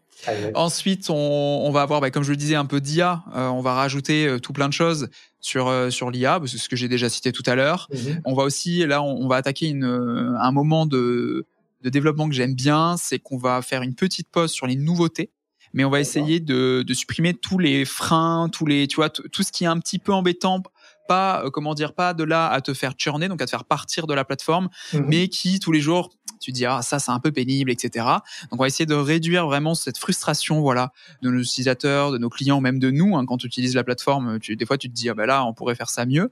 Euh, donc là ça va être pendant deux trois mois. Et j'ai vraiment hâte parce que c'est toujours un moment euh, quand on le fait qui est très intéressant parce que des fois c'est des toutes petites choses mais qui ont un gros impact. Ça c'est c'est super cool. Et puis si on voit un peu plus loin euh, nous, on continue à recruter. Là, on vient de recruter trois nouvelles personnes qui arrivent en janvier. On va avoir, euh, bah, encore, on a encore des postes ouverts, que ce soit en bizdev, en dev, en UX UI. On est toujours en, recrutement, donc je trouve ça intéressant, même pour nous en tant que, que cofondateur, que manager, de se dire bah l'équipe va grandir. Tu vois, là on est 12, on va passer à 15. Mmh. Euh, ça commence à, à, avoir une certaine taille, tu vois. Et puis c'est plein de de, de, défis et à la fois c'est trop chouette parce qu'on adore notre équipe, parce qu'on adore la chouchouter, hmm. mettre des choses en place euh, et des fois se tromper aussi, ça, ça arrive souvent. Enfin, ça arrive quoi, c'est normal, c'est, c'est la vie. Et puis sur du plus long terme, euh, bah il y a cette partie internationale forcément qui euh, qui va être un peu, enfin qui, qui va être très intéressante à développer. Et puis je pense plein de fonctionnalités auxquelles on n'a même pas encore idée. Tu vois, on, on y pense encore pas euh, parce que bah, je sais qu'il y a cinq ans, on pensait pas à toutes les fonctionnalités qu'on allait faire là, mais pas parce que euh, on n'y a pas réfléchi, mais plus parce que ça évolue tellement vite. Bah, un truc à faire demain, il y a un réseau social qui va sortir, qui va être euh, dingue. Il va falloir vite l'intégrer, alors que c'était pas du tout prévu. Peut-être que bah ouais, il y a autre chose que l'AI qui va arriver et pareil, il va falloir l'intégrer parce que c'est c'est trop bien, mais c'était pas prévu. Voilà, c'est mmh. aussi ça qui est intéressant, c'est jongler avec euh, euh, cette évolution qui, qui, qui enfin, notre milieu va quand même très vite. Euh, les demandes clients, comme je le disais, diminuer la frustration, nos idées, nos envies, tu vois, c'est ça fait deux ans et demi maintenant qu'on est rentable et c'est chouette parce que du coup tu peux développer plein d'idées. Tu vois, les Swallow Days c'est venu de là. C'est qu'on s'est dit, on veut faire une journée dédiée aux social media à Toulon avec euh, TikTok, Meta, Universal, Combini. Enfin, tu vois, c'était c'était un, un jour trop trop cool parce que ça nous permet de sortir un petit peu de notre quotidien, mais toujours apporter de la valeur euh, et, parler des sujets qui, qui nous importent. Tu vois, je reviens sur la santé mentale, mais on a aussi fait une conf sur la santé mentale. Enfin voilà. D'accord. Santé mentale pour toi, c'est important? C'est un sujet qui te, tu me l'as déjà dit en intro, mais comment vous gérez Enfin, c'est quoi votre votre votre axe par rapport à ça? Bah, il y en a deux, c'est-à-dire que comme toujours, on essaie d'appliquer des choses en interne et si c'est ok, si ça va avec nos valeurs et si ça fonctionne, on en parle en externe. Alors la santé mentale, ça, ça nous touche tous, euh, les mhm. communicants en premier lieu. parce que ben t'as euh, des, des, des fois des haters à gérer, t'as des situations compliquées. Ça dépend bien sûr les comptes que tu gères, mhm. mais mais ça peut être compliqué. Là, je parle en termes de gestion, mais et puis après t'as ta gestion euh, à toi au quotidien de tes tâches, de euh, comment faire pour te faire gagner le plus de temps possible. Et c'est vrai que bah, Swello, finalement, c'est un outil qui, qui te permet de, de gagner du temps puisque t'as pas à être devant ton téléphone ou ton ordi quand il faut publier le post, mais euh, ça te permet aussi peut-être de moins communiquer mais mieux, enfin moins communiquer, moins passer de temps sur les réseaux sociaux mais mieux les exploiter. Et ouais, ce côté santé mentale, bah, nous, on va essayer de donner le plus de conseils possible pour les communicants.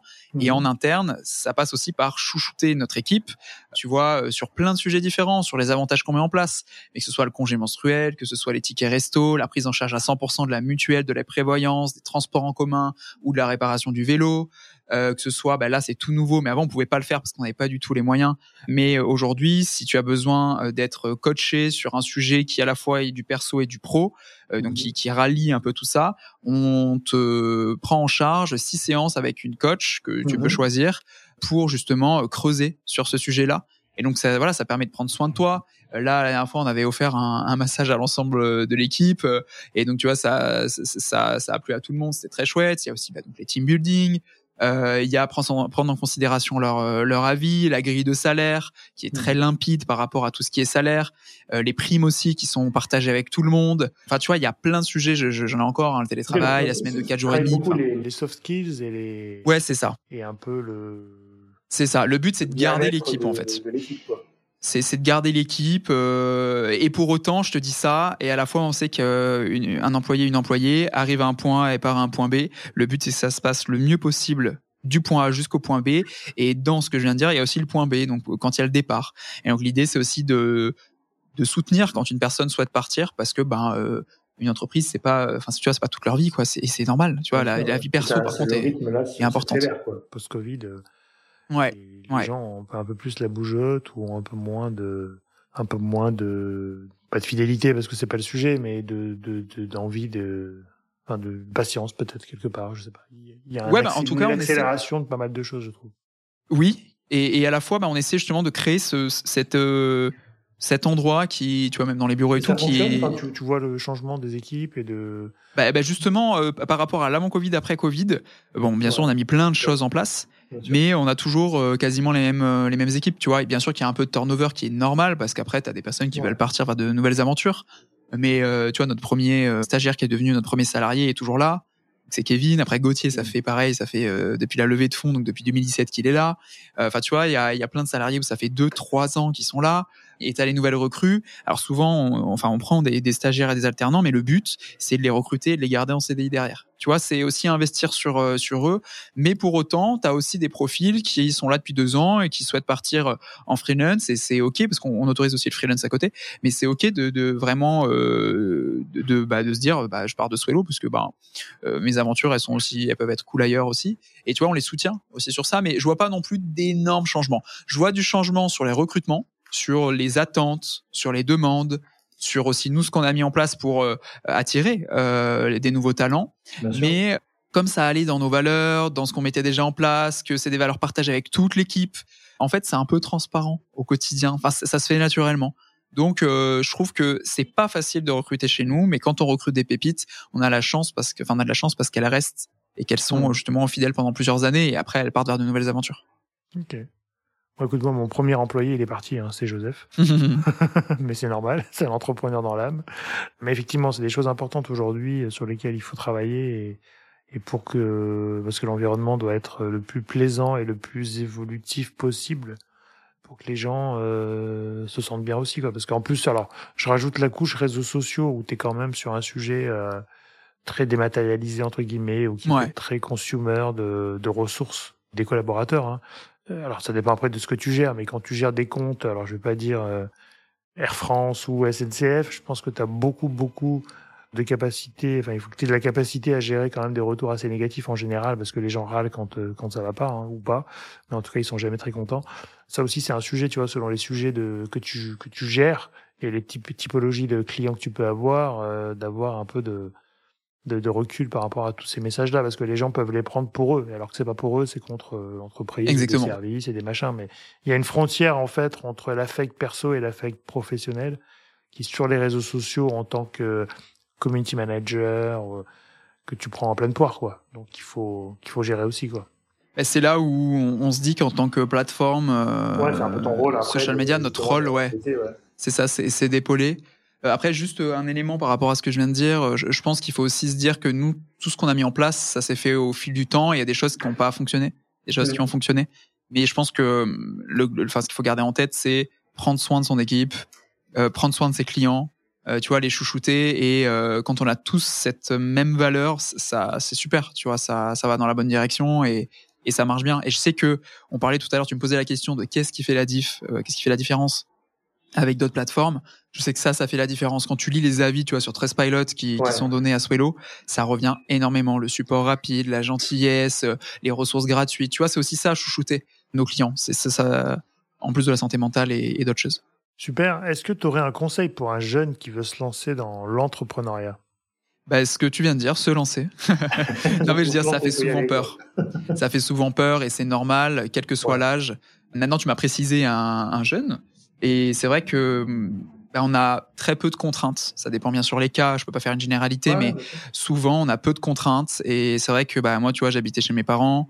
Euh, je venais de finir mon alternance, du coup j'avais un tout petit peu de chômage, j'avais pas de crédit, j'avais, enfin, tu vois, j'avais pas de contraintes. Et c'est vrai que c'est à mes yeux un des meilleurs moments pour se lancer. Ça veut pas dire qu'après on peut pas se lancer, loin de là, mais c'est un, un moment favorable. Et allez, tu m'as demandé un, mais je t'en donne juste un deuxième rapide. C'est bien s'entourer. Euh, c'est vrai que ce que j'appelle le théorème ABC, avocat, banque, comptable, c'est hyper important de bien s'entourer de personnes compétentes, de pas vouloir faire leur métier euh, à leur place parce que j'ai voulu faire de la compta le premier mois puis j'ai arrêté euh, pour économiser. Et en fait euh, on m'a dit non non mais crée de la valeur avec ce que tu sais faire et tu pourras payer euh, un ou une comptable. Et, et c'était un très bon conseil. Et par entourez-vous c'est aussi avoir des mentors euh, moi, alors tu as, reçu Joseph, euh, Joseph et Oriane. Euh, moi, je les, je les, admire. Leur projet, je l'adore depuis toujours. J'ai de la chance maintenant que ce soit devenu mes amis.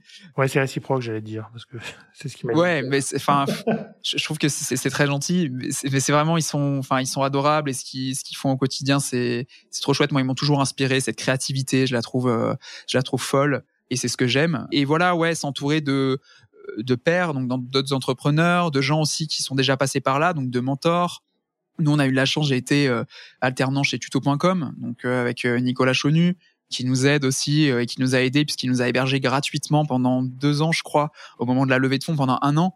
Et il nous a donné plein de conseils parce qu'il avait lui aussi levé des fonds. Il y a Mathilde Lerouzic aussi qui nous a aidé dans le cadre de l'accélérateur, qui, est, qui est devenu notre mentor. Enfin, tu vois, il y a plein de gens, même Guillaume Passaglia, même nos investisseurs de manière générale, s'entourer, c'est hyper important et faut pas hésiter à solliciter d'autres entrepreneurs. Généralement, ils disent oui pour justement répondre à quelques-unes des, questions qu'on se pose. Donc voilà, se lancer et s'entourer. très bien. Écoute, en même temps, je pense que quand tu es jeune et que tu veux entreprendre, bah, un, c'est la meilleure période parce que t'as pas, comme tu l'as dit, hein, pas de contraintes, etc. Et puis, je trouve qu'aujourd'hui, les jeunes, en tout cas, ont de moins en moins peur d'entreprendre. Alors qu'avant, on avait une vision un peu du métier où on se disait, oh là là, je suis pas salarié, je prends des risques, je veux un CDI. Maintenant, bon, c'est plus, euh, je vais pas dire plus léger, mais euh, en tout cas, le risque est un peu plus accepté, je trouve. Après, c'est pas fait pour tout le monde. Il faut en avoir conscience aussi. Ouais, c'est ça aussi. Il faut avoir, ouais, faut, faut tester, je pense. Faut tester et puis vite se dire, euh, c'est pas pour moi ou c'est pour moi, pour gagner du temps aussi, parce que du coup, euh, ça t'évite de réfléchir pendant longtemps sur ce sujet-là. Si tu l'as pas testé, après, bon, tu peux tester, c'est pas le bon moment ou c'est pas la bonne aventure, mais bon, en général, euh, tu sais vite si tu si as l'âme entrepreneur ou pas, quoi. Exactement, ouais. Ah ouais.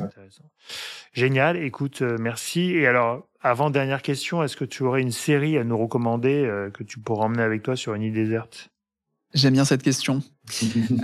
série, alors ce sera pas forcément une série. Moi, ça va être un, plutôt un TEDx que je recommande et sur une île déserte. Alors, je sais pas si ça peut être utile sur une île déserte. Je pense qu'il faudrait prendre d'autres choses pour une île déserte. Mais bref, c'est un TEDx de Simon Sinek qui est le, qui s'appelle le Golden Circle. Ça dure, je crois, 15-20 minutes. Mais ça a totalement changé ma façon de, de, de penser sur euh, comment bien communiquer comment communiquer. Et donc en gros, il explique euh, que, euh, enfin, il explique comment Apple communique vis-à-vis de ses concurrents mmh. euh, et qu'il faut mettre le why au centre de, de notre réflexion. Et c'est vrai que mmh, ouais, ça, ça pousse à réfléchir autrement sur comment on amène les choses et euh, bah, ce côté humain, ce côté faire ressentir des, des sentiments plutôt que de dire mon ordi est, est super cool, achète-le. bah, c'est regarder comme cette personne peut gagner du temps au quotidien grâce à son super ordi. Enfin, tu vois, je dis n'importe quoi, mais tu vois, c'est vraiment faire ressentir des choses et, ouais, mettre le why au, centre plutôt que à, l'extérieur. Écoute, je vais te présenter ma femme qui est coach professionnelle et qui adore tout ça. Donc, elle a aussi un podcast que tu peux écouter qui s'appelle Holy Work. J'irai écouter. Et écoute, elle est à fond là-dedans. Donc, si tu as aussi besoin de coach extérieur pour tes collaborateurs, elle adore ces sujets-là. Et Simon Sinek, c'est un vrai sujet pour elle. Donc, euh, je pense que je ne peux qu'acquiescer à ton, à ton choix. Et une dernière question que je te pose, est-ce que tu pourrais me recommander une personne qui, qui serait susceptible d'intervenir sur le, sur le podcast? D'habitude, je dis Joseph. Bah ouais, c'est déjà fait. Alors, Oriane, c'est pareil, mais. Ce n'est plus possible. Du coup, non, je, hum, alors, au début de Swello, j'ai pas commencé tout seul. Ah. J'étais avec euh, une autre personne parce qu'en gros, euh, euh j'ai ce besoin-là de programmer des tweets. Ouais. Euh, parce que j'avais un blog high-tech et je voulais les programmer et il n'y avait pas d'outil qui existait. je mets un tweet avec plein de fautes d'orthographe. Euh, sur Twitter. Et là, il y a un développeur qui me dit, moi, je peux pas continuer le projet avec toi, mais je peux te donner un bout de code. Je prends ce bout de code, je mets un design horrible marron qui peut se retrouver d'ailleurs sur Google dessus. Ça marche quelques jours, sauf que je me dis, je ne suis pas dev, donc je ne saurais pas aller plus loin. Et donc je republie un tweet et là il y a une personne qui me répond qui s'appelle Lancelot, Lancelot Hardel, qui est resté euh, sur le projet avec moi pendant un an et demi, deux ans, qui après euh, est parti vers d'autres aventures. Il a travaillé pour La Belle Vie, enfin il a été très très investi pour La Belle Vie. Maintenant il a cofondé Ulysse.travel. Donc euh, c'est un c'est un site où on peut euh, réserver ses billets d'avion mais avec une UX fabuleuse, avec de l'aide de A à Z surtout. Enfin pendant le Covid ça a été très compliqué pour eux côté plateforme, mais ils ont eu des avis clients majestueux sur Trustpilot, je crois qu'ils ont 4,9 sur des centaines, des centaines, voire peut-être même des milliers d'avis. Enfin, c'est fou quand même comment ils ont réussi à faire ça. Donc, je sais qu'il accepte très peu de podcasts, ah. mais ça peut être une personne intéressante dans tous les cas. Enfin, moi, en tout cas, euh, il m'inspire. Euh, on se voit souvent et j'adore discuter avec lui. Euh, donc, je te recommanderais euh, bah, Avec plaisir, parce que ça, ça, rentre dans une thématique maintenant un petit peu d'e-commerçant ou de tech entrepreneur qui est intéressante, je trouve, à, Puis son parcours. Venir, voilà, sur ce, sur ce podcast qui parle quand même un peu de marketing et de réseaux sociaux. Mais avec plaisir, en tout cas, si tu peux essayer de, lui de convaincre de vouloir venir parler. Essayer. Et c'est quoi, c'est quoi Ulysse? Comment t'écris ça? On va, on va regarder. Alors Ulysse, c'est euh, comme le, le, prénom Ulysse. Hein, euh, c'est euh, U L Y 2 S E travel. Parce que c'est vrai que dans ce sujet-là, la recherche de, de voyage ou de. Ouais, en fait, moi, ce que j'aime bien chez eux, euh, c'est rare, quoi. Ah, c'est sympa. Ouais, franchement, c'est bon. Déjà, leur DA est, est très très chouette. bon, je dis pas ça parce que c'est mon grand frère qui travaille chez eux et qui fait ça, ah. mais un petit peu quand même. mais non, mais je, mais je, le dis parce que je le trouve aussi très talentueux et, il fait partie des personnes qui m'inspirent, mais comme euh, toute ma famille. Et, voilà. Donc c'est c'est vraiment, euh, il est il est il est fou. Enfin, franchement, il a une euh, un talent de dingue. Mais bref, ce que j'aime bien chez Ulysse, c'est vraiment outre l'UX qui est quand même bien meilleur que sur d'autres plateformes. C'est tous les services qu'ils rajoutent. Tu vois, ils te font ton check-in si demain tu as un problème, ils t'aident vraiment, tu as un support au téléphone et c'est eux qui après deal avec euh, les agences euh, de voyage ou euh, les compagnies aériennes. tu vois, il y a tout plein de choses qui sont en plus. C'est à chaque fois des petits trucs, mais qui font la différence, quoi. Vraiment. Ouais, c'est sympa. Ben, c'est vrai que dans le voyage, c'est un vrai sujet d'assistance, d'aide, d'accompagnement en fait, de service. Voilà, d'accompagnement. Que, que faisaient avant les agences de voyage, mais qui font de moins en moins pour X raisons parce que on n'est plus habitué à appeler quelqu'un, mais en fait, on a besoin d'un, ce que j'appelle les travel companion, tu vois, d'avoir quelque chose comme ça, une plateforme, un outil euh, qui va jusqu'à la réservation, jusqu'au service, euh, presque même jusqu'à la géologue qui te dit bien, euh, bienvenue, voilà ce qu'il peut faire maintenant. Enfin, des choses un peu de d'aide à la, d'aide pas au service, mais en tout cas de d'accompagnement, tu vois. Dans, Exactement. Bah, c'est ce qu'on, enfin, c'est ce qu'on recherche maintenant. Bah, c'est ça qui fait la différence. C'est bien qu'il y ait des acteurs là-dessus. Bah, écoute, je serais ravi de l'accueillir. Euh, en tout cas, si, si, s'il veut bien donner un petit peu de temps sur sur ce sujet-là. Mais en tout cas, merci beaucoup, euh, John. Je te remercie pour euh, ce partage de de projets et de, de track record, puisqu'on a commencé en même temps sur l'agence. Moi, j'ai commencé en 2010, toi aussi. Donc, du coup, on a vu évoluer tout ça. Donc, c'est pas mal. Carrément, carrément. et écoute, bravo pour Swello. Et puis, on va s'en parler parce que peut-être que on va quand même essayer de tester à l'agence. On l'a pas encore essayé, donc. ah, c'est cool ça. Bah ouais. Euh, L'idée c'est d'essayer. Comme moi, je, je, soutiens le Sud en plus, donc euh, je pense que ça peut être intéressant. Mais merci beaucoup pour euh, ton témoignage. Puis j'étais ravi de t'accueillir et merci Joseph pour la recommandation. Toujours. Ouais, merci, merci à Joseph et merci à toi. C'était vraiment un super épisode. Donc merci pour l'invitation. Merci beaucoup. Merci à toutes et à tous d'avoir écouté cet épisode. J'espère que l'émission vous a plu, inspiré ou diverti. Si c'est le cas, n'hésitez pas à le partager avec vos proches, votre réseau, laisser un commentaire et mettre une note sur les plateformes d'écoute. Vous pouvez me contacter sur LinkedIn en tapant Cyril Latias ou m'envoyer un message sur podcast.marketinginfluence.fr. À bientôt!